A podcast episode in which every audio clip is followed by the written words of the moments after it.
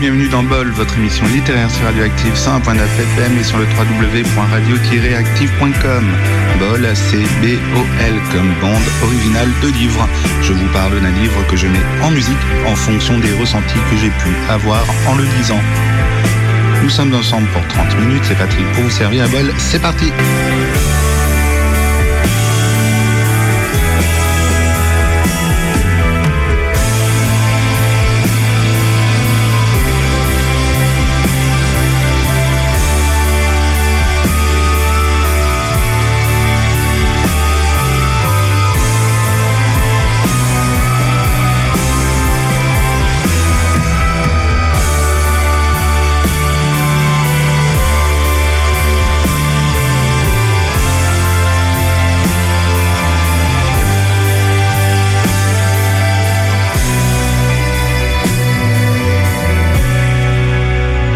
très heureux de vous retrouver pour un nouvel épisode de Bol consacré aujourd'hui au roman de Patricia Sirosa, Le Diable est blonde et c'est paru aux éditions MVO. Alors les éditions MVO, j'ai déjà pu vous en parler à deux ou trois reprises et j'ai même pu interroger euh, il y a quelques années de cela, il y a peut-être deux ans, euh, une des directrices de cette maison d'édition qui euh, offre à lire des romans qui s'intègrent euh, voilà un petit peu moi je trouve dans dans une certaine dimension sociale mais pas que.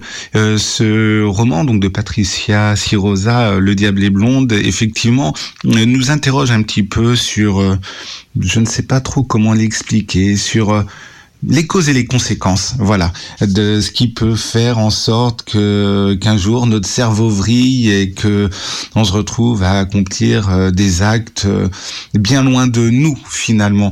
Voilà, bon, je sais, ça reste un petit peu vague, un petit peu flou dit comme ça, mais vous me connaissez un petit peu, je n'ai pas envie de vendre la mèche tout de suite.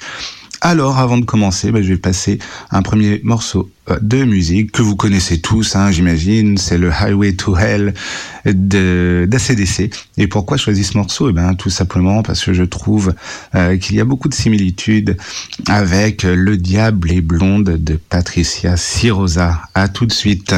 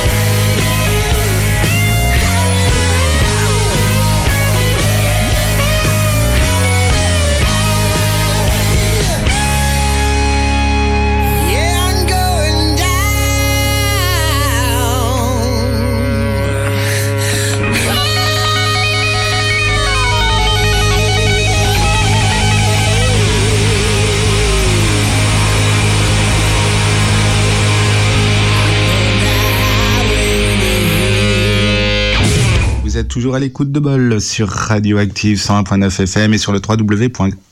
Euh, www.radio-active.com. Voilà, j'y arrive. Euh, je vous parle aujourd'hui du roman de Patricia Sirosa, Le Diable est blonde, paru chez MVO Édition. Et plutôt que de faire de longs discours, je vais vous lire euh, tout de suite sa quatrième de couverture. Lucifer était autrefois ange, selon l'Apocalypse. Alors, qui est ce diable blonde? Qui est le vrai coupable Le destin L'imaginaire? Laissez-vous happer par des univers opaques, ceux d'un chauffeur poids lourd et d'Olympe, jeune femme troublée et troublante, toujours accompagnée de son comparse Clovis. Tous les trois sont, de manière épouvantable et inextricable, complices de la tragédie d'une fin d'après-midi du mois de mars 2019, lorsque le camionneur, freinant trop tard, figera dans les mâchoires rutilantes de son Mack Truck le chaos à venir. Voilà, c'est une quatrième de couverture assez énigmatique et je vous avoue que quand on commence la lecture du roman, eh ben nous sommes toujours plongés dans l'incertitude de ce que ce roman va être. La première des incertitudes réside euh, dans le fait que le premier euh, paragraphe, enfin le premier chapitre, pardon, euh, utilise le vouvoiement. Alors ça nous place, nous lecteurs, dans une rôle de position parce qu'on nous prend à partie, on nous interroge directement et forcément ça réveille pas mal de choses en nous, pas mal de questionnements, pas mal de d'émotions, de sentiments. Et ce procédé sera utilisé à quelques reprises tout au long du livre, euh, notamment quand c'est le chauffeur poids lourd qui euh, sera euh, à l'honneur du fameux chapitre. Alors c'est vrai que ça nous place dans un dans un drôle de dans un drôle d'état, dans un léger malaise. On ne sait pas trop pourquoi on nous demande tout ça. Et ce n'est qu'au fil des pages que nous allons tourner que nous allons comprendre ce qu'il en est réellement. Alors si les chapitres consacrés aux chauffeurs routiers, sont tous, euh, euh, comment dirais-je, posés en utilisant le vouvoiement, ceux qui concernent Olympe utilisent la première personne du singulier, le jeu donc. Euh, ce jeu nous amène, nous lecteurs aussi, à nous projeter euh, dans la psyché de cette jeune femme euh, totalement ravagée. Alors pourquoi est-elle totalement ravagée? J'ai pas envie de vous l'expliquer. Sachez juste que il y a des causes qui aboutissent à certaines conséquences, comme je vous le disais dans l'introduction de cette de cette émission. Alors oui, il y a des causes. Les causes, eh ben, elles concernent principalement Olympe et principalement même celle que l'on pense être sa mère et qui s'appelle Judith. Alors, Judith, on n'est pas sûr qu'elle soit véritablement la mère euh, d'Olympe. C'est assez rigolo parce que on on n'a pas la réponse claire et nette. Euh, tout laisse à penser quelle est la mère, mais euh, voilà, c'est tellement complexe euh, cette relation que finalement on ne sait pas. Il y a d'autres personnages qui entrent en jeu, le fameux Clovis. Et qui est Clovis? Eh ben ça, vous avez une indication plus que criante de vérité puisqu'elle est visuelle et elle orne la couverture de ce roman. Clovis est un ours en peluche euh, qui est ici très personnifié et qui paraît être un véritable euh, être vivant, voilà, j'allais dire être humain, mais non, mais être vivant euh, de façon sûre. Il y a pas mal de choses hein, qui entrent en, relation dans ce roman. Il y a voilà cette question sur euh, le destin. Sommes-nous prédestinés à accomplir certains actes?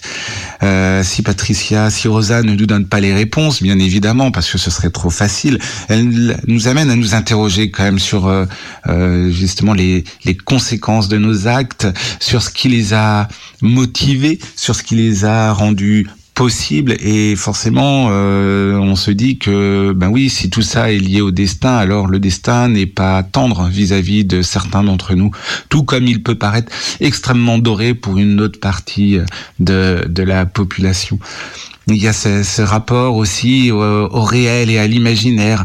Euh, L'histoire se passe dans un hôpital psychiatrique, donc tout est flou, toutes les frontières sont se dissolvent dans les pensées, dans les psychés qui sont meurtries, qui sont euh, violentées, qui sont dévasté. Donc du coup, c'est vrai que ce rapport euh, au concret, au palpable, euh, est véritablement dur à définir. Et il y a des épisodes euh, où justement le fameux Clovis va attaquer quelqu'un, va se retrouver avec du sang sur sur la gueule. Ben voilà, tout ça, ça nous interroge sur où est la part de réel, qu'est-ce qui se passe véritablement dans cet hôpital psychiatrique? Est-ce que l'on est dans un univers de science-fiction ou sommes-nous véritablement dans un thriller?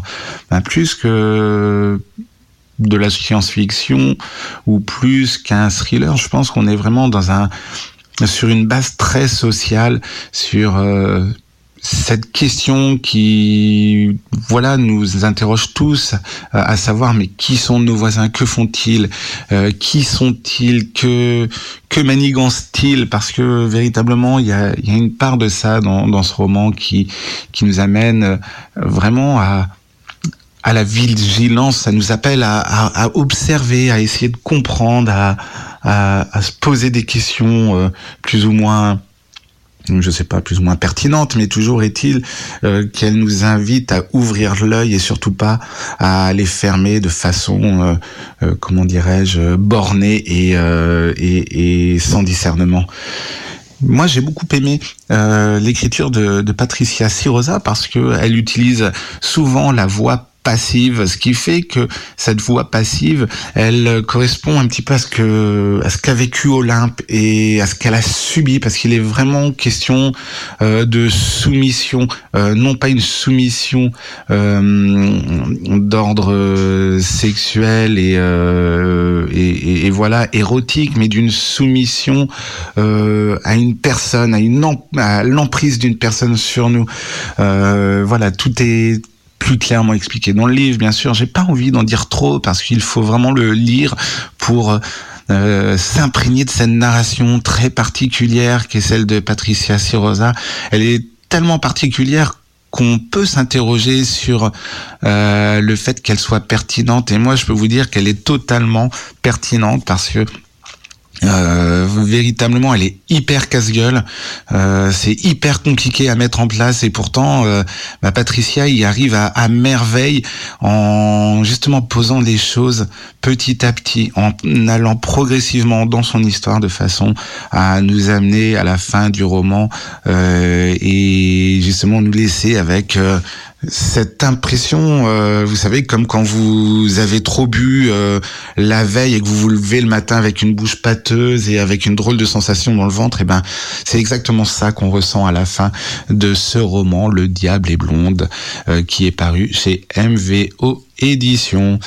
Avant de vous en lire un, court extrait, je vais marquer une petite pause musicale avec euh, avec Bastard, tiens, un groupe euh, du Nord de qui vient de sortir un deuxième album qui s'appelle Mad Calais et un petit peu en pied de nez à à ce à ce caractère oppressant du livre, euh, j'ai décidé de vous passer le morceau euh, Tout va bien, merci, euh, qui n'est pas si drôle que ça, qui est plutôt cynique et lucide, un petit peu à l'image de ce roman finalement. Mais lui, ce roman n'est pas cynique, il est juste lucide et il pose des questions assez justes. À tout de suite.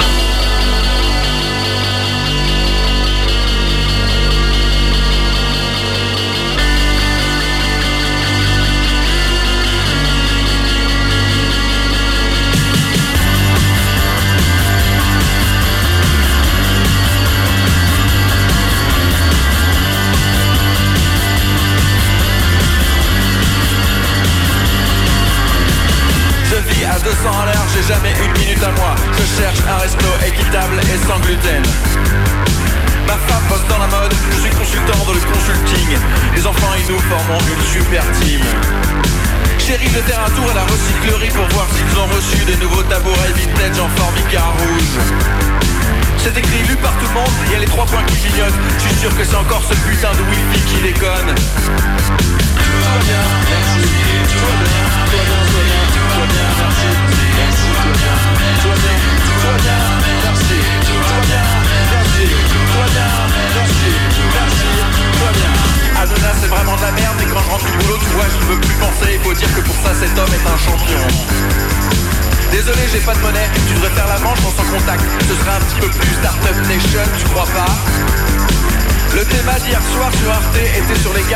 J'ai désactivé Siri et Alexa dans la foulée depuis que j'ai arrêté d'aller à la salle, ma femme me voit différemment À moins que ce soit mon jean slim fit acheté sur Vinted qui me boudine Tout va bien, merci, tout va bien, merci, tout va bien, tout va bien, tout va bien, tout va bien, merci, tout va bien, merci, tout va bien, merci, tout va bien, merci, tout va bien, merci, tout va bien, merci, tout va bien, merci, tout va bien, tout bien,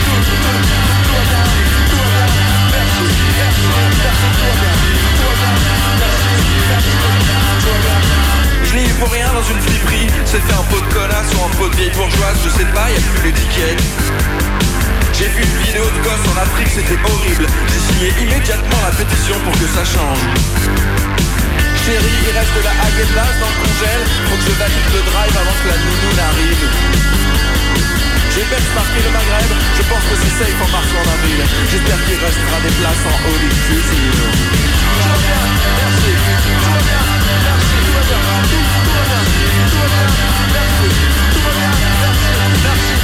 Just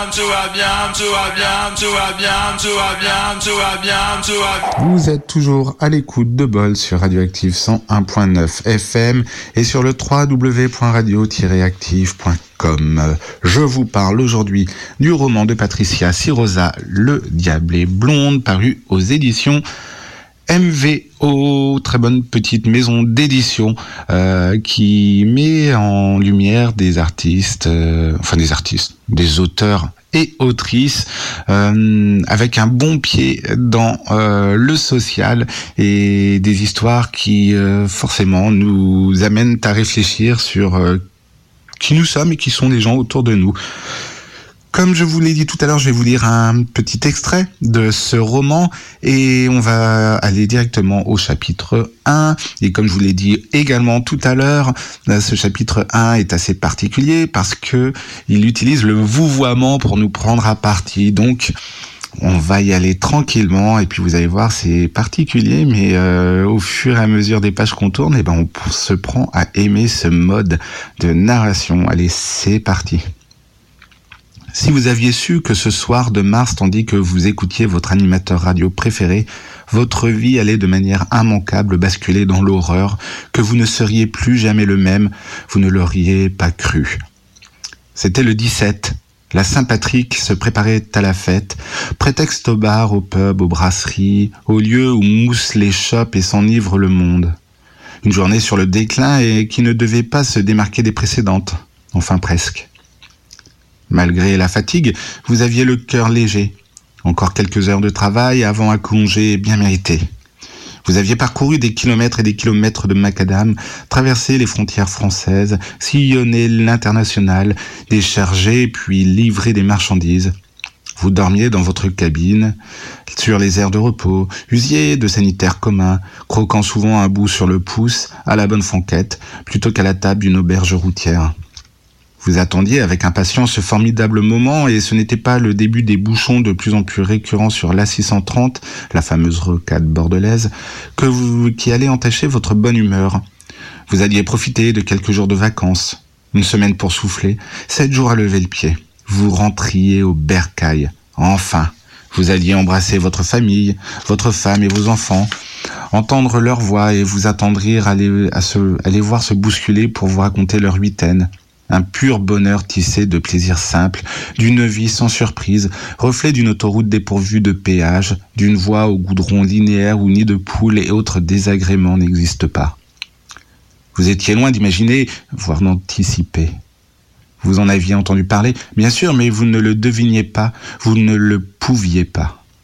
Il était au-dessus de vos capacités mentales de concevoir ce qu'était ce type d'aléa, la de la vie. Ou devriez-vous dire le croc en jambe de la mort L'imprévu, l'unique, celui qui arrive qu'aux autres.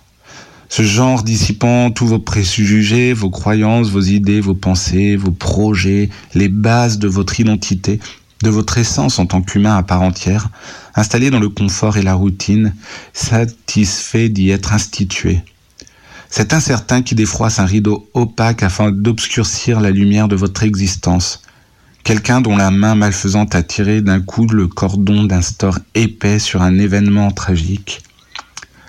Ce n'était pas un fait de votre imaginaire, non, c'était la vraie vie, la vôtre. Cela aurait pu être un film, une pièce de théâtre. Vous étiez sous l'œil de la caméra et, occupiez le premier rôle sur cette scène de la vie. Vous vous en seriez volontiers passé. Ce jeu n'était pas pour vous. Vous n'y étiez pas préparé. Mais votre vie ce jour-là, ce 17 mars, votre vie s'est démasquée et vous a projeté vers son autre réel, sur son revers sinistre. Elle a trébuché via le cauchemar et vous a entraîné dans sa culbute. Ce jour-là, la représentation que vous attendiez de votre bonheur s'est mouchée, éjectant, mêlée à sa glaire, tout ce qu'elle avait de pu. Votre vie s'est démise de son rire, s'est déchaussée de son insouciance, soudain muée en une sorcière sanguinaire assoiffée de sang. Un clap funeste vous n'en démordrez pas. Vous étiez sur l'estrade de la mort, l'esplanade de l'A630, acteur décisif, là, au mauvais endroit. D'autres, comme vous, ont dû donner leur main à la mort ce jour-là, vous davantage qu'eux. Ainsi, vous vous étiez pris en pleine face les multiples masques de cette dame sinistre, faucheuse de l'étincelle divine, douairière sans corps. Maintenant, vous en êtes persuadé, il y a la mort et le chapelet de tous ses acolytes, ses petits frères silencieux. Ce sont ceux imprimés dans le choc, un trauma autre que crânien, une dystrophie de l'âme. Vous êtes bien placé pour le savoir. Surtout quand votre semi-remorque, un superbe Mack Truck, votre maison ambulante, votre refuge, ce mastodonte que vous chouchoutiez, si maniaque de son rutilant, si attentionné de sa carcasse. Votre camion et tous les véhicules après lui eurent roulé sur ce qui était à l'initiale un corps humain. Eh bien voilà, je vais m'arrêter là pour l'extrait du roman de Patricia Sirosa, Le diable est blonde. Euh, ce premier paragraphe reste assez énigmatique, vous en conviendrez, mais toutes les réponses enfin même toutes les questions, arrivent à la suite dans les autres chapitres pour ce roman qui fait, euh, je ne sais plus exactement, c'est pas loin de 200 pages. Oui, il fait un peu plus de 200 pages. Eh bien écoutez, je crois que j'en ai terminé pour cette émission. On se retrouve la semaine prochaine avec un nouvel épisode de Bol et d'ici là, restez branchés sur Radioactive. Allez, salut